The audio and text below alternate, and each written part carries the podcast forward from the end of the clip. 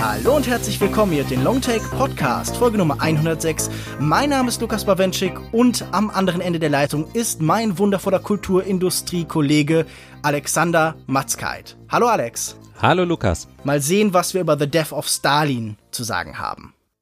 Die Figuren des Film- und Serienmachers Armando Iannucci sprechen schnell und viel. Deshalb ist es nur konsequent, dass seine Geschichten dort spielen, wo die Grenze zwischen Sprache und Sprachakt verschwimmen und jedes falsche und richtige Wort einen unmittelbaren Effekt hat. Ein unglückliches Unforeseeable löst in In the Loop einen Krieg aus. The Death of Stalin spielt im Jahr 1953 und damit in einem Klima der Angst, in dem sich durch die Sprache auch die Realität verändert. Wer auf der falschen Liste vermerkt wird, stirbt nicht nur, sondern hat nie existiert. Für seine Untertanen verfügt Stalin über eine fast göttliche Macht. In einer frühen Szene lobt ein Rundfunkleiter den nicht anwesenden Generalsekretär, als hätte er nicht nur Angst vor Wanzen, sondern vor einer höheren Macht. Gegen den Verfall des menschlichen Körpers ist der Diktator jedoch nicht gefeit. Und so stehen seine Apparatschik, der Titel verspricht es schon, eines Morgens vor seinem leblosen Körper und damit auch vor den Scherben ihrer Welt. Sofort beginnen die Intrigen um die Macht. Was auf dem Papier auch ein gewöhnlicher Historienfilm sein könnte, ist in Januccis Händen eine schwarzhumorige Farce, basierend auf einem Graphic Novel von Autor Fabien Nury und Illustrator Thierry Robin. Dass es ihm nicht um historische und mimetische Präzision geht, erkennt man schon an der Wahl der Darsteller. Nikita Khrushchev wird von Steve Buscemi verkörpert, Monty Python-Veteran Michael Palin gibt Molotov, auch Jeffrey Tambor, Samuel Russell Bale und Jason Isaacs spielen nur Russen. Meine Frage, Alex. Die Vergangenheit spricht in The Death of Stalin mit der Stimme der Gegenwart.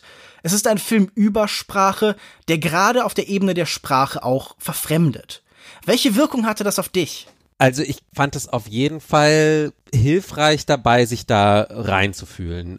Die Dialoge von Janucci sind ja immer sehr pointiert. Also zum Beispiel in Wieb und auch in In the Loop. Der Mann ist ja nicht umsonst hauptsächlich dafür berühmt geworden, dass er sich sehr florale Beleidigungen gut ausdenken kann.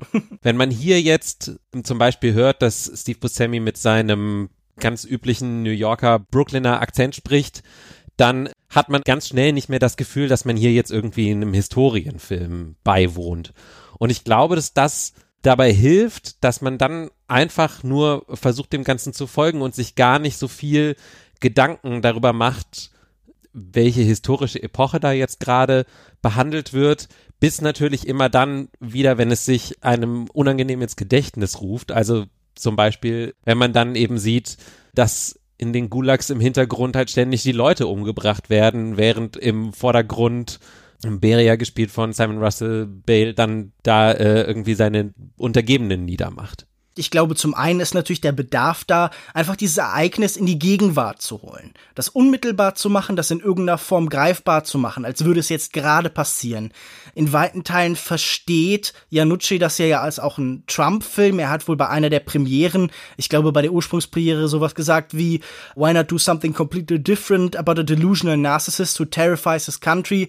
Er bezieht sich eindeutig auf Trump und ich glaube, er möchte diesen Vergleich machen und deshalb zieht er es in die Gegenwart vor allen Dingen gibt mir das aber auch so den Eindruck, wir haben es hier mit Darstellern einer Rolle zu tun. Dadurch, dass das so eine Welt ist, in der Wirklichkeit so fluide ist und sich so permanent verändert, werden diese Menschen auch so zu Schauspielern. Sie müssen permanent Rollen einnehmen. Ich finde das ganz interessant in Bezug auf den Humor, den sie ja wirklich als so eine Art Waffe einsetzen, wie bei Filmen von Janucci so oft, den sie aber auch antrainieren. Also gerade diese frühe Sequenz zwischen Khrushchev und seiner Frau zeigt uns ja, wie er bestimmte Witze aussortiert. Also wie so ein Comedian, der seine Tide Five oder sein Stundenprogramm entwickeln möchte und so überlegt, okay, was ist aktuell noch in Ordnung? Also wir sehen Menschen, die auf diese permanente Verschiebung von Wirklichkeit, also was ist jetzt gerade die offizielle Version des Systems, auch damit reagieren, indem sie selber so sich permanent verschieben und selber ja lernen, Realität immer in neuer Form zu akzeptieren. Und das ist sicher auch interessant. Also ich meine, wenn man in den letzten Jahren viel über das Postfaktische diskutiert hat, dann ist das da sicher sehr präsent einfach. Also das war für mich so der thematische Bezug, den er herstellt. Und inhaltlich mhm. sorgt es auch einfach dafür, dass wir uns wahrscheinlich auch so ein bisschen besser darauf einlassen können. Also das ist ja auch ein unangenehmes Gefühl, diese Gewalt, dieses extrem düstere. Man könnte jetzt argumentieren, hier wird ja auch eine der schlimmsten Menschheitsepochen so ein bisschen als Spielball, als Kulisse genommen. Hast du das Gefühl, hier ist in irgendeiner Form was moralisch Verwerfliches auch. Also ich glaube, in der Kritik vom Filmdienst hat man zum Beispiel angemängelt, hier würden die Opfer des Stalinismus vielleicht so ein bisschen arg in den Hintergrund gedrängt. Och, werden sie in den Hintergrund gedrängt, das werden sie sicherlich irgendwie auf eine gewisse Art und Weise, aber darum geht's ja nicht in dem Film. Dem Film geht's ja nicht um die Opfer. Ähm, es geht ja darum, zu zeigen, dass mächtige Menschen auch nur irgendwie so kriecherische Idioten sind, ganz mhm. häufig. Du hast gerade gesagt, es geht auch viel um Schauspiel. Das sieht man ja vor allen Dingen da drin, dass diese Menschen dann plötzlich alle neue Rollen annehmen müssen nach dem Tod von mhm. Stalin. Also am deutlichsten sieht, deutlichsten sieht man das vielleicht an Malenkov, äh, die Figur von Jeffrey Tambor, der ähm, sozusagen immer so wahrscheinlich so der größte Speichellecker war, aber sich halt auch in dieser, also der hat halt gut funktioniert sozusagen in dieser untergebenen Rolle. Und jetzt äh, ist er, also als ähm, stellvertretender Komiteeschef, und äh, jetzt ist er plötzlich sozusagen automatisch nachgerückt und muss da jetzt so eine Führerfigur geben und hat dafür aber überhaupt nicht die Qualitäten. Zu sehen sozusagen wie jemand, der der sich sein Leben lang das antrainiert hat, immer in so einer zweiten Position äh, zu sein, äh, der dann versuchen muss, plötzlich so ein Anführer zu werden. Da finde ich, zeigt sich das ganz toll. Und bei den anderen äh, Figuren ist es dann ähnlich, ja. Also Beria ist so eine Figur, die eigentlich schon die ganze Zeit Kalif anstelle des Kalifen sein mhm. wollte und sich deswegen natürlich auch sofort also da ist Stalin noch gar nicht hundertprozentig sicher tot sozusagen, schon anfängt, äh, die Order zu geben. Und in, in all diesen ganzen neuen Verschiebungen ist es dann halt so, dass Khrushchev halt derjenige ist, der da vielleicht mit so einer abwartenden und eher analytischen Haltung sich dann halt irgendwie da durchschlängeln kann, indem er halt äh, gute Allianzen schmiedet und so. Ja. Also insofern, da ist er halt wirklich nur auf der Ebene dieser Personen handelt und genau eigentlich die Gedankenlosigkeit dieser Menschen äh, dadurch auch gezeigt wird, die nur an ihrem eigenen Wohl interessiert sind eigentlich dadurch werden ja gerade, würde ich sagen, dann die Opfer eben nicht verhöhnt oder sonst mhm. irgendwie mhm. was, weil, weil ja gezeigt wird, eben diesen Menschen waren die Menschenleben, mit denen sie da gespielt haben, tatsächlich egal, was eigentlich sehr traurig ist und was einem dann auch schon immer mal wieder das Lachen im Hals äh, stecken bleiben lässt, finde ich. Es geht sicher auch um die Lächerlichkeit der Macht. Also gerade Jeffrey Tambor nimmt ja auch eine Art von Macht ein, die komplett albern ist, die wir nicht ernst nehmen können. Und wir begreifen vielleicht auch so ein bisschen in diesen Momenten, wie Macht funktioniert. Denn obwohl Stalin stirbt körperlich, geht es an vielen Stellen darum, wie wenig Existenz und Innenleben, wie viel wenig physische Präsenz er eigentlich hat. Denn er ist in weiten Teilen ja sowas Statueskes. Wir sehen ganz oft sein Abbild öfter als ihn selbst und seine Macht besteht eher in diesen Statuen, in den Ideen und Bildern, die er präsentiert, als in dem, wie er eben konkret ja. physisch präsent ist. Also auch den Schauspieler, den ähm, Janucci besetzt hat, ist ja, sieht ja überhaupt nicht aus wie diese Statuen, natürlich yeah. mit Absicht, ne? Ja, ist ja eher so ein kleines ärmliches Männlein irgendwie auch. eines von so vielen Versuchen, ja, also auf jeden Fall nicht historische Präzision, Mimetik irgendwie herzustellen, sondern einfach gerade durch die Distanz eine Wirkung zu haben. Wir haben ja ganz oft hier dieses, diese Idee von Ikonografie, von Bildern und von einem Bildverlust. Ich finde das interessant, weil das einer der Kritikpunkte war, die mehrfach an diesen Film gestellt worden ist. Ich finde in einer sehr interessanten Kritik auf, ich glaube, critic.de war der Vorwurf, der Film scheitert vor allen Dingen deshalb, weil normalerweise ein Film von Janucci das Zurückgreifen auf eine bestehende Ikonografie ist. Also so Sachen wie Wieb oder In the Loop beziehen sich auf die Fernsehbilder und das Bild von Politik, das wir kennen. Und an dieser Reibung entsteht eben eine Energie.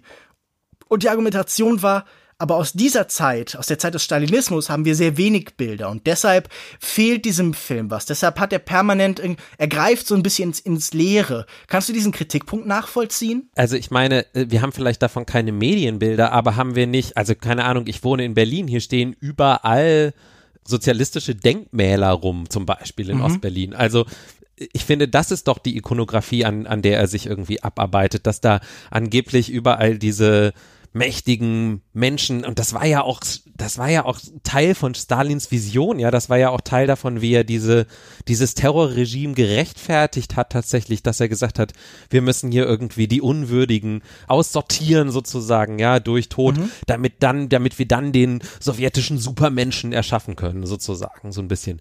Das so ein Gedanke steckte da ja total dahinter und das ist ja genau das, was in dieser sozialistischen kommunistischen Ikonografie auch festgehalten ist und dann eben zu sehen, dass aber die Leute, die die dahinter stehen sozusagen und die dieses Instrumentarium bedienen, halt allesamt solche Kriecher sind im Endeffekt. Da finde ich, entsteht doch eine total gute Disparität, die ja bei Wieb genauso ist eben. Also diese Figur von Julia Louis Dreyfus zum Beispiel halt die Vizepräsidentin ist, wo man ja denken mhm. würde, die Vizepräsidentin, die zweitwichtigste Person im Staat oder irgendwie sowas, die aber im Endeffekt auch nur so eine ganz armselige Figur ist, die die ganze Zeit nur hofft, dass sie irgendwie mal jemand wahrnimmt und irgendwie äh, ständig äh, auf sich aufmerksam machen muss und eben auch von so einem Hofstaat von irgendwie Leuten umgeben ist, die auch nicht viel mehr zu sagen haben. Das ist ja so ein bisschen schon sein Modus operandi, worum es ihm doch auch irgendwie geht. Hm.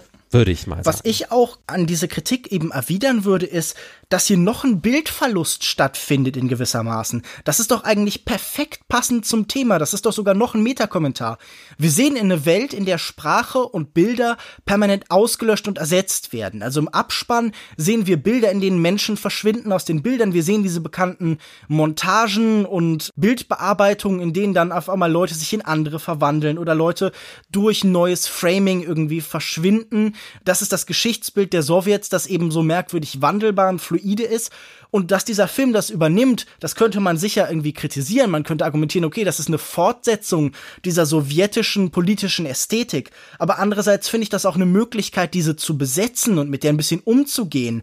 Und gerade thematisch ist das ja auch immer wieder hier präsent. Es geht immer wieder darum, wie du schon sagtest, bei Jeffrey Tambor zum Beispiel, wie Menschen und Bilder eben auseinanderfallen, wie er die Macht nicht repräsentieren kann. Also er sieht ja lächerlich als Gestalt aus. Er hat irgendwie permanent diese Mundwinkel, die er wirklich bei den Kniekehlen hängen. Also das ist ja Angela Merkel irgendwie im Mundwinkel Turbo-Modus, als hätte man da halt so richtig so Gewichte dran geklebt oder sowas.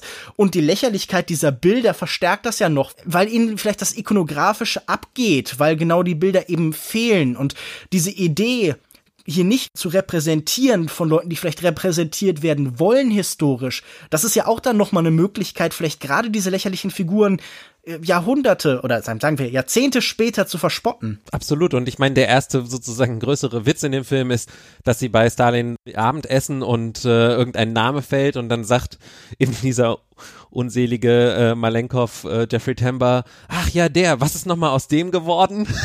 und alle ähm, schweigen irgendwie still, weil das natürlich jemand ist, den Stalin irgendwie vor kurzer Zeit oder wann auch immer ähm, halt aus dem Weg hat ähm, schaffen lassen. Also genau im Endeffekt das, was dann am Ende wieder aufgegriffen wird, dass das selbst diejenigen, die quasi an den Hebeln sitzen, natürlich teilweise schon nicht mehr durchblicken, worum es da eigentlich geht. Das ist natürlich genau diese Art von, von Humor. Aber was mich interessieren würde, Lukas, fandst du ihn denn witzig? Weil ich habe mich wirklich kaputt gelacht, genau wegen, wegen dieser Disparität. Ja, ich fand ihn in weiten Teilen sehr lustig, aber ich fand ihn auf eine Art und Weise lustig oder auf eine, in einer Regelmäßigkeit lustig, die mir immer das Gefühl gegeben hat, ich hätte gern mehr, ich hätte gern mehr Witze, die treffen.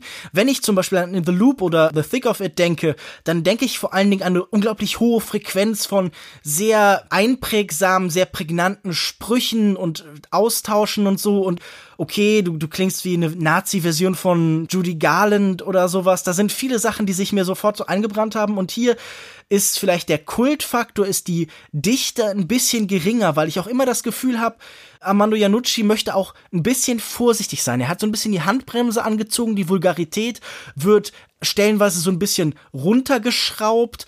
Das Schwarzhumorige ist immer noch präsent und die Härte, aber man hat das Gefühl, die Frequenz ist geringer. Und das hat mich so ein bisschen frustriert, dass ich immer dachte, so dieses Dauerfeuer, das wird aufgegeben, weil man hier auch was über die Historie erzählen will und weil man auch so ein bisschen einordnen will. Also, wo man, glaube ich, gerade in den anderen zeitgenössischen Sachen gar nicht so richtig versucht, die politischen Prozesse in ihren vollen Konsequenzen zu ergründen, Momenten will man hier doch so ein bisschen Einordnung liefern, so ein bisschen, ne, nicht didaktisch wirken, aber schon einordnend und erklärend. Und ich glaube, das bringt so seinen Rhythmus ein bisschen durcheinander. Und das andere, was mich gestört hat, ich glaube, man braucht die richtigen Darsteller, um genau diese Dialoge zu sprechen. Man redet über Leute wie Aaron Sorkin immer als Leute, die spezifische Darsteller brauchen, die ihre Dialoge, die ihre Rhythmen zum Klingen bringen, die so diese Auf und Abs des Sprechflusses und der Kadenzen und so richtig rüberbringen. Und hier habe ich das Gefühl, gibt es nur ein paar Darsteller, denen das so wirklich gelingt. Für mich waren das vor allen Dingen Jason Isaacs, der mir hier hervorragend gefallen hat, den ich hier umwerfend fand,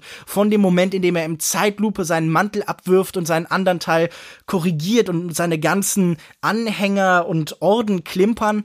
Ich fand das ganz lustig. Ich habe gelesen, im Film haben sie extra sich entschieden, ihm weniger Orden zu geben als der Originalfigur, weil äh, das so lächerlich gewirkt hat, weil das so viele waren. Ich finde das interessant, weil in The Loop ist zum Beispiel ein Film, den habe ich vor oh, lass mich nicht lügen, so sechs, sieben Jahren sowas gesehen, weil er mir sehr viel empfohlen wurde und es ist von dem Film original nichts bei mir hängen geblieben. Nicht mal Fuckety Bye? Nee, ein, außer einem hysterischen Peter Capaldi sozusagen. Das ist das Bild, was ich noch vor Augen habe. Peter Capaldi, der irgendwie ständig am Kreischen ist, irgendwie so. Ich, ich musste sogar heute tatsächlich nochmal nachlesen in Vorbereitung auf die Sendung, um welchen Konflikt es da eigentlich geht. Ne? Also dass es halt um den, mhm. den Vorlauf zum Irakkrieg geht.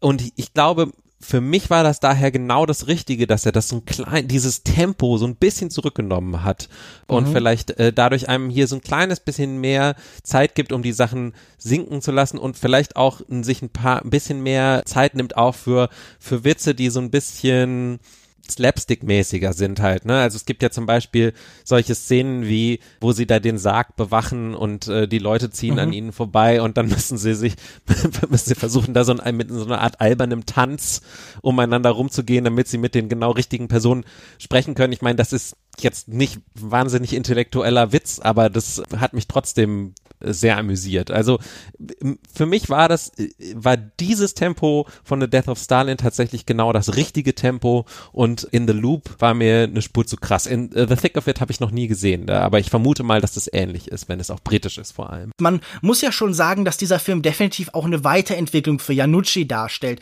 Dadurch, dass er nicht eben am zeitgenössischen ist, fängt er auch an, was Neues, Eigenes und Filmisches in der Bildsprache zu entwickeln. Normalerweise versucht er ja so einen Realismus zu schaffen. Er ist inspiriert vor allen Dingen von so Fernsehbildern und von Dokumentationen und deshalb hat man ganz viel Handkamera und ist immer ganz nah an den Figuren und hat oft so diese, ja, so ein bisschen die Office-mäßige Ästhetik. Man filmt so ein bisschen von außen durch die Scheibe, geht dann an die Figuren ran, aber man bemüht sich jetzt auch nicht darum, in den Bildern viel zu erzählen. Das waren sehr sprachliche Filme. Und hier kommt so ein bisschen eine visuelle Ebene dazu. Du beschreibst das ja schon. Es geht auch so ein bisschen darum, wie das Blocking funktioniert. Es geht ein bisschen darum, wo stehen die Figuren zueinander. Diese ganzen Bewegungen, das Walk and Talk, das wir aus, ja, zum Beispiel Aaron Sorkin, aus sowas wie The West Wing kennen, wird ja auch zu dem Effekt eingesetzt, dass wir einen Hintergrund immer neu haben, in dem dann Sachen passieren. Ich glaube, mein persönliches Highlight war da ein relativ bösartiger Gag, wenn irgendwie so ein Soldat in irgendeinem Folterkeller mit den Händen von irgendeiner Leiche oder zumindest von jemandem Bewusstlosen irgendwie den Vorbeigehenden winkt, dann hat das so einen sehr morbiden Charme. Hier kommen so ein paar neue visuelle Ideen, die ich so fast so ein bisschen irritierend fand. Ich musste gerade am Ende, wenn es dann in der Ausstattung sehr prunkvoll wird und wenn man sehr viel Symmetrie einsetzt, um Macht darzustellen, musste ich fast so ein bisschen an Wes Anderson denken. Hattest du das auch so in diesen großen ah, Komplementärfarben und so? Diese Szene, wo sie alle einer nach dem anderen ans Mikrofon treten, mhm, ähm, zum Beispiel. Die sieht sehr äh, Wes Anderson-mäßig aus. Das stimmt, ja. Sehe ich auch durchaus. Aber von dem zu lernen ist ja jetzt nicht unbedingt verkehrt, zumal der ja auch gerne pompöse Menschen ein bisschen lächerlich aussehen lässt. Ja, und der auch so eine Obsession mit so Familienpatriarchen hat. Also hier ist ja Stalin auch so eine Art Vater genau. für viele. Das merkt man ja. ja auch relativ schnell. Also eine eine Kritik, die wir beide im Vorfeld gelesen haben, hat ja unter anderem durchaus auch ähm, Monty Python referenziert.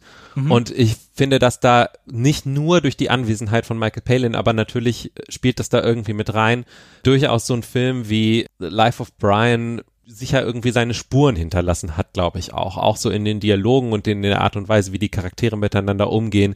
Dieses immer leicht entnervte bei allen, ja, äh, zu jeder Situation. Da hat ähm, Simon Russell Bale dann wahrscheinlich so ein bisschen so die John Cleese Rolle zum Beispiel äh, inne und ja. so. Da ist schon, glaube ich, eine Verwandtschaft durchaus vorhanden ja, doch, das kann ich sehr gut nachvollziehen. Es hat ja auch, zum einen ist es ja sehr britisch, gerade auch in der Präsenz dieser ganzen Akzente und die werden ja auch nicht im geringsten verschleiert. Das finde ich auch sehr angenehm. Also ich finde, glaube ich, nichts schlimmer als diesen Hollywood-Ansatz, wenn man manchmal in fremden Ländern, dass dann alle mit dem Akzent dieses Landes sprechen. Das hatte ich zuletzt ja, das bei. Das wäre furchtbar gewesen für den Film. Ja, ich. ich hatte das zuletzt bei Operation Anthropoid, wo dann ganz viel britische Darsteller sind, die aber alle auch irgendwie so Schotten und Iren, die dann aber so ganz dicke russische Wladimir, ich komme vorbei Akzente haben. Und da musste ich dann echt durchgängig, das, das war wirklich lächerlich. Und hier, das hat ja auch eine gewisse Komik, wenn dann irgendwie, ja, so Cockney-Akzente ausgepackt werden oder so.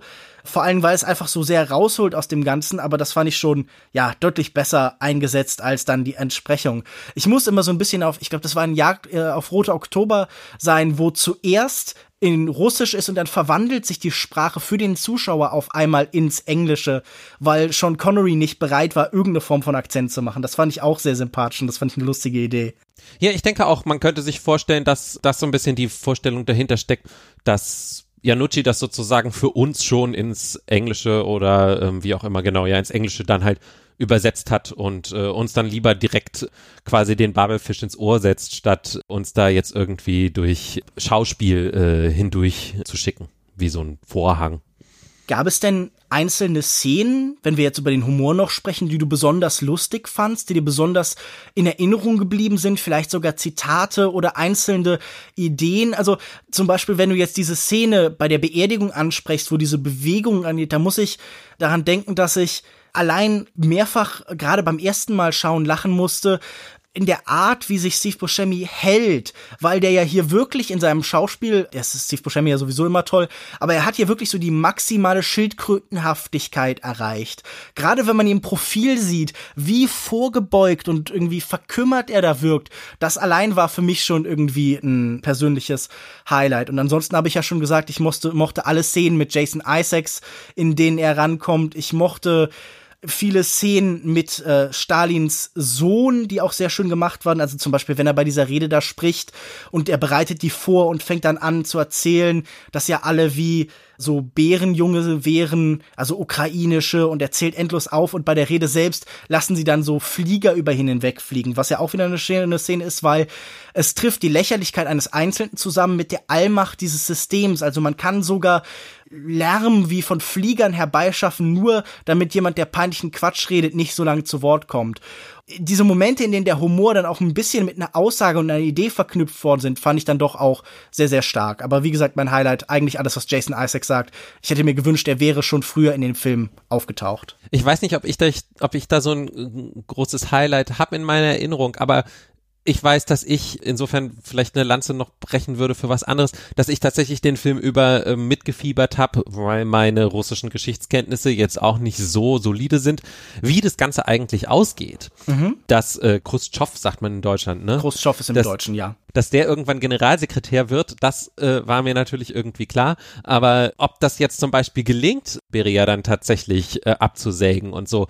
Da habe ich den auf dem Film, äh, mit dem Film sozusagen auch auf so einer Plot-Ebene total mitgefiebert. Insofern ist vielleicht auch am ehesten noch äh, die Szene im, im die Szenen im Kopf geblieben, wo es direkt um Tod geht. Also am Anfang äh, gibt es ja eine, so viel ich weiß, jetzt erfundene Szene, wo sie sozusagen darüber diskutieren, was sie mit Stalin machen sollen, während im Hintergrund sein Kopf aufgesägt wird. Das sind so, das sind so die Arten von Szenen, an die erinnert man sich noch eine ganze Weile, würde ich sagen es gab wohl so eine besondere Obsession mit dem Innenleben dieser Menschen. Ich fand das ja auch interessant, wie die Aura von äh, Stalin da noch nachwirkt, wenn die Ärzte, die da herumlaufen, oder irgendwie jemand noch immer versucht zu loben, äh, wie dick denn der Schädel oder wie dick die Schädeldecke von Stalin ist. Also so als letzte Geste so, sowieso dieses Schauspiel und die Theatralik, über die wir schon gesprochen haben, wenn jeder ganz performativ, als er reinkommt und Stalin am Boden sieht, zusammenbrechen muss und Dann Ja. wird noch kommentiert, ich glaube von Berea irgendwie so, ja, es ist alles sehr ergreifendes Schauspiel, aber jetzt lass uns das mal machen. Also ich, ich finde das schön, wie diese Idee, dass das alles eine Schauspiel und eine Konzeption ist und dass das alles unwirklich ist, sich durch diesen ganzen Film zieht, von dieser Grundentscheidung, über die wir jetzt schon zu Genüge gesprochen haben, bis eben in jedes Detail, bis äh, zu diesen Bildern und bis zu der Idee, dass es zum Beispiel an einer Stelle so ein Mädchen von einem Bild von Stalin gibt, das dann gesucht wird, aber wenn es dann gefunden wird, ist das echte Mädchen nicht mehr gut genug, sondern man muss eins finden, das mehr nach dem echten Mädchen aussieht. Das hat mich auch so ein bisschen an dieses Konzept von Hypernormalization erinnert, wie es zum Beispiel in dem Film von Adam Curtis vor kurzem nochmal erzählt worden ist. Dieser Gedanke, dass da eine Wirklichkeit ist, die aber alle als unwirklich akzeptieren und jetzt dann sich irgendwie damit arrangieren, aber auch keine Alternative kennen. Also der britische Filmemacher bezieht sich damit ja auch auf die späte Sowjetunion, aber ich finde, man sieht viele dieser Gedanken auch schon eben im Vorfeld bei der bestehenden. Man sieht, wie sehr dieses Machtsystem hier schon Simulation ist und wie man auch ja, diese, diese Ketten von Ersetzbarkeit, die gerade am Ende nochmal angedeutet worden sind, wie die auch darauf hinweisen, dass irgendwann dieser Fall dieser Strukturen halt unausweichlich scheint. Und das Ganze fügt sich dann natürlich perfekt in diesem Satz zusammen, wenn sie dann tatsächlich Beria abführen und Molotow ist es, glaube ich, der dann, so- also Michael Palin, der dann sagt, "Ah, Stalin would have loved this. Das ist dann Ja. natürlich, äh, da schließt sich dann sozusagen wieder der Kreis, dass äh, er also erstens dieser Schatten immer noch da ist und zweitens natürlich diese Performance äh, dessen, was da geschieht, im Endeffekt eigentlich natürlich irgendwie auch in Stalins Geist oder für ihn passiert. Und es ist auch nochmal so ein Element, das halt, wie dieser ganze Film, so die Ersetzbarkeit von Menschen eigentlich dann nochmal hervorhebt. Alle mögen noch irgendwie auf die Bedeutung von Stalin hinweisen, aber schon in dem Moment, in dem er tot ist, wie du schon beschrieben hast, planen ja eigentlich alle ihn zu ersetzen, sie neue Versionen von ihm zu werden. Äh, Ich musste da natürlich auch noch mal an einen meiner Lieblingsregisseure, Paul Verhoeven, denken, dessen Filme ja auch immer von der Ersetzbarkeit des Menschen erzählen. Also sowas wie zum Beispiel Starship Troopers, wo wir so Schleifen sehen, in denen Figuren neu eingeführt werden und am Ende genau die Posten haben, die sie am Anfang so ihre Vorbilder oder ihre Chefs hatten, die sie da herangeführt haben. Und dass uns das gerade in Bezug auf dieses System noch mal zeigt, dass der Mensch vielleicht ikonografisch verwurzelt wird und als bedeutsam dargestellt wird und überhöht wird und so, aber dass er in letzter konsequent eigentlich komplett austauschbar ist. Und äh, ja, der menschliche Körper, der verschwindet dann am Ende und wird wie zum Beispiel der verbrannte Körper am Ende als Asche so in den Himmel hinaufgewirbelt, was auch so eins der Bilder ist, das ich ganz interessant fand. Aber du hast ja schon angesprochen und in vielen Kritiken gab es auch zu lesen, das Lachen soll einem so ein bisschen im Hals stecken bleiben. Der Humor bleibt nicht die ganze Zeit, sondern am Ende des Films kommt eine Ernsthaftigkeit. Wir wollen, sollen nochmal die Grausamkeit dieses Systems vor Augen geführt bekommen. Zuerst ist es so ein bisschen befriedigend und an Stellen auch lustig, wenn die letzte Intrige gelingt. Aber dann die Exekution, die folgt, die hat eine gewisse Grausamkeit, die erdet uns und die soll uns, glaube ich, auch so ein bisschen nochmal die Tragweite des Ganzen vor Augen führen. Und ich finde das interessant, weil wir haben in Comedy und in dem, was an Comedy erfolgreich ist, aktuell ein Interesse, oder sagen wir in politischer Comedy aktuell erfolgreich ist, immer wieder diese Geste zu sagen, okay, es kommt irgendwann der Punkt, wo der Humor nicht mehr reicht. Wir müssen einen letzten Punkt setzen, der eine Ernsthaftigkeit sind. Also ein perfektes Beispiel finde ich so Leute wie Jon Stewart oder John Oliver, die Daily Show, dieses ganze Late-Night-Segment, auch, ja, Samantha Bee oder so, die alle sind lustig, aber es gibt dann immer noch den Moment, wo dann das ehrliche Appell kommt, wo die Ernsthaftigkeit durchdringt und das Ganze dominiert und dann der Gedanke ist, okay, hier ist dann nochmal das Ziel. Das scheint mir so ein bisschen ein großes Thema unserer Zeit zu sein. Humor wird in diesen Ansätzen dann immer so ein bisschen zum Mittel zum Zweck erklärt. Stört dich das oder hast du da auch, wie ich, in ein bisschen ein Problem mit? Es stört mich, wenn es nicht gut gemacht ist. Also jemand, der das zum Beispiel, finde ich, sehr gut hinkriegt, den letzten Dreh immer noch zu kriegen, ist John Oliver, würde ich sagen.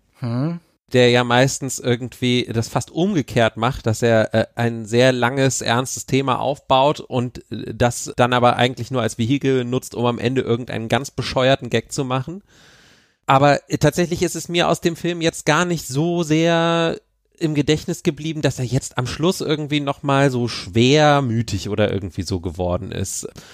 Also ich bin nicht mit dem Gefühl aus dem Kino gegangen, so, ah ja, war schon ganz schön schlimm damals und so, sondern ich habe tatsächlich, für mich ist das sehr stark auf der filmischen Ebene geblieben. Also das letzte Bild, das wir sehen, ist ja tatsächlich Khrushchev auf so einer Tribüne, ich glaube auch wieder irgendwie in der Oper oder im Theater, Ach ja, genau. wo dann gezeigt wird, okay, hier ist er und dann schwenkt die Kamera ein Stück weiter und dahinter wird dann direkt auch genau. sein Nachfolger sichtbar. Und das schien mir so eine Fortführung. Der genau schon mit so einem Blick äh, sozusagen auf ihn schaut, äh, wie die anderen vorher auf Stalin geguckt haben. Also insofern endet er ja eigentlich auf einem Witz, muss man ja schon Ich weiß sagen. nicht, ob das ein Witz war. Also ich glaube, zum einen versucht er hier dann äh, was historisch einzuführen, das ich nicht so elegant finde, denn also also das ist historisch halt einfach natürlich relativ großer Unsinn. Diese Umstürze, die danach folgen, sind alle überhaupt nicht vergleichbar, auch wenn man sich so Leute wie Boris Jelzin oder so anguckt und dann die Entwicklung in die Moderne zu Leuten wie Putin oder so. Natürlich sehen wir hier immer noch ein System, in dem die Austauschbarkeit da ist, aber ich finde diesen Vergleich sehr unglücklich.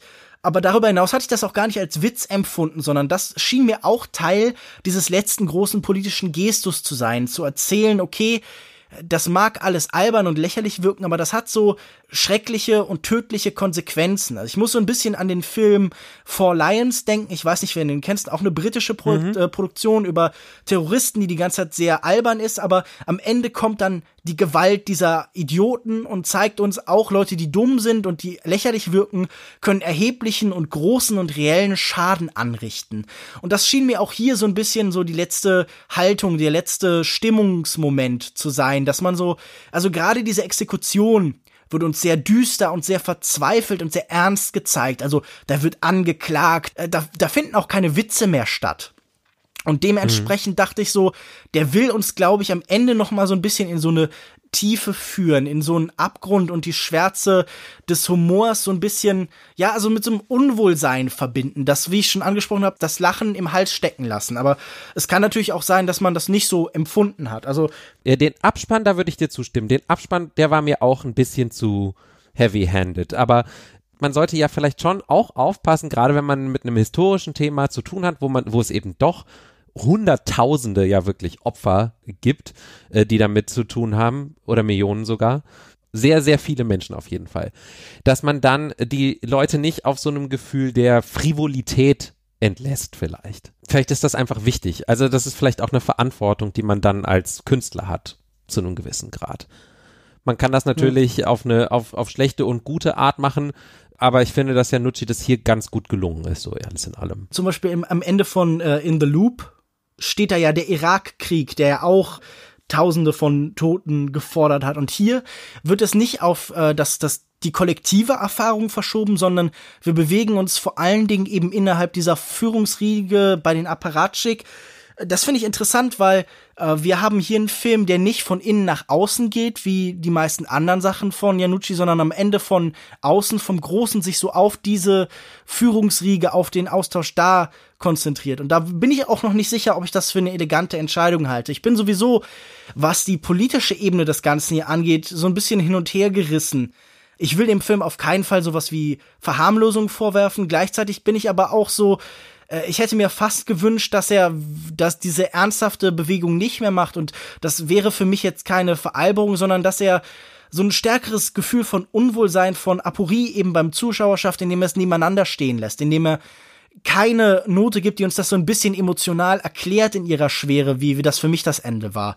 Also für mich war die Entscheidung so ein bisschen bezeichnend für modernen Humor, der ich glaube immer zu sehr sich an die Wirklichkeit bindet und nicht bereit ist, ganz auf seine eigenen Mittel zu vertrauen. Aber ich würde sagen, das klingt auch schon so ein bisschen nach einem Fazit. Möchtest du nicht anfangen, Alex? Ich hatte einen irgendwie anstrengenden Tag hinter mir, als ich ins Kino gegangen bin, um The Death of Stalin zu sehen. Ich war schlecht gelaunt, ich wusste irgendwie nicht so richtig, wohin mit, mit meiner schlechten Laune. Ich bin ins Kino gegangen und ich habe anderthalb Stunden sehr viel gelacht und diesen brillanten Film gefeiert und gedacht, wunderbar, ich habe Armando Iannucci doch nicht, ähm, also der ist doch was für mich. Ich war, war mhm. bei seinen anderen Sachen immer sehr hin und her gerissen Und äh, hier hat er mir wirklich auf ganzer Ebene gefallen. Ich fand alle Schauspieler toll. Und obwohl der Film sicherlich nicht perfekt ist und irgendwie seine kleinen Makel hat, ist es etwas selten Gutes, einfach auch im Komödienfach gleichzeitig äh, so witzig und leicht und eben aber vor einem so ernsten Hintergrund, historischen Hintergrund, das abzuziehen. Ähm, große Empfehlung von mir. Ich finde, das zeigt auch nochmal einfach eine unterschiedliche Präferenz. Ich persönlich fand das bislang eher einen der schwächeren Momente für Armando Iannucci in seiner Karriere. Ich mochte diesen Film immer noch sehr, ich fand ihn lustig, ich habe gelacht, aber eher an einzelnen Momenten, eher ein bisschen verteilt. Und mir fehlte Frequenz, Geschwindigkeit und mir fehlte auch am Ende so ein bisschen die Konsequenz, eine Tonalität beizubehalten und nicht sich emotional so zu offenbaren und so ein bisschen die Unsicherheit beim Zuschauer zu vermehren, und äh, damit diese ganzen nebeneinander von Verfremdung und Realität, von Hypernormalization, wie es hier auch angedeutet wird, noch ein bisschen zu verstärken. Das hätte ich mir gewünscht, aber trotzdem muss ich sagen, ein lustiger Film und definitiv sehenswert. Und wenn ihr das genauso seht wie wir, wie einer von uns oder ganz anders, dann könnt ihr uns das auf sehr vielen verschiedenen Kanälen schreiben. Man kann uns kommentieren bei äh, www.longtake.de in den Kommentaren, unter Twitter at longtake.de und natürlich auch auf facebook.de slash longtakepodcast. Außerdem kann man uns erreichen per Mail unter feedback at longtake.de. Alex, vielen Dank, dass du dir die Zeit genommen hast. Wir haben gerade zwei Sendungen hintereinander genommen. Ich merke auch, dass das meine Stimme ein bisschen betrifft. Vielen Dank dafür. Wo findet man dich denn im Internet? Ja, die andere Sendung, die wir vorhin aufgenommen haben, heißt Kulturindustrie. Die sollte man natürlich auf jeden Fall hören. Ein Roundtable-Podcast, den wir beide gemeinsam machen mit Michaela Satori und Sascha Brittner über Popkulturthemen aller Art, nicht nur Filme. Ich habe einen Blog, das heißt Real Virtuality ab und zu. Zum Beispiel heu heute poste ich da auch noch mal was. Und auf Twitter bin ich at Alex Matzkeit. Und mich findet ihr auf Twitter unter @kinomensch. Außerdem schreibe ich für filmdienst.de und für Kino-Zeit ich habe aktuell auch einen neuen Text beim Goethe-Institut, den findet man auf äh, www.goetheinstitut.de im Kulturbereich. Und da spreche ich passenderweise oder nicht ganz passenderweise zu diesem Film hier über den Marxismus im Kino, sowohl auf einer inhaltlichen als auch auf einer theoretischen Ebene. Das kann man definitiv sich anhören. Und wie schon gesagt, Kulturindustrie ist, glaube ich, auch immer ein Anhören wert. Und äh, bis dahin bleibt mir eigentlich nur noch zu sagen, vielen Dank fürs Hören. In der nächsten Folge wird es um What Time Is It There von Simon Young gehen. Darüber spreche ich zusammen mit Thomas Laufersweiler von Schöner Denken. Und bis dahin, tschüss. Tschüss.